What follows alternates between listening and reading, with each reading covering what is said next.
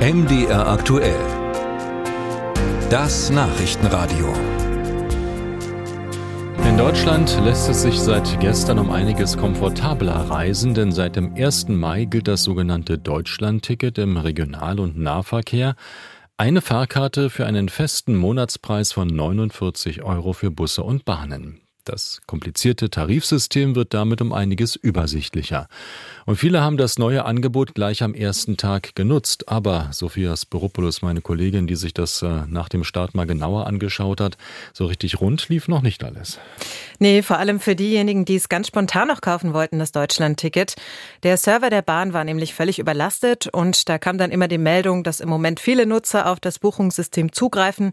Es kann zu Verzögerungen kommen. Bitte versuchen Sie es später nochmal. Das haben dann auch einige versucht, aber das Problem scheint in Teilen immer noch zu bestehen.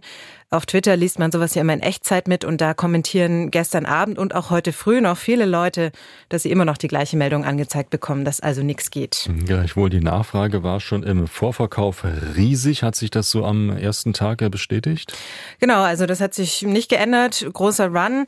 Der Verband Deutscher Verkehrsunternehmen hat das ja auch mal hochgerechnet und da kam raus, dass jetzt für den Mai schon mehr als drei Millionen Menschen das Deutschland-Ticket bestellt haben und eine Viertelmillion davon hatte vorher gar kein Nahverkehrs Jahresabo.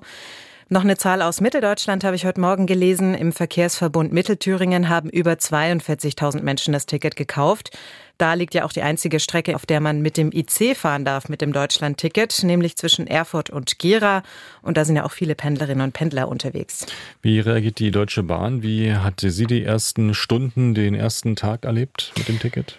Naja, also zu diesen äh, Problemen mit dem Server gab es bis jetzt erstmal noch keinen weiteren Kommentar auf unsere Nachfrage. Im Laufe der Woche soll es dazu ein Statement äh, geben, hieß es.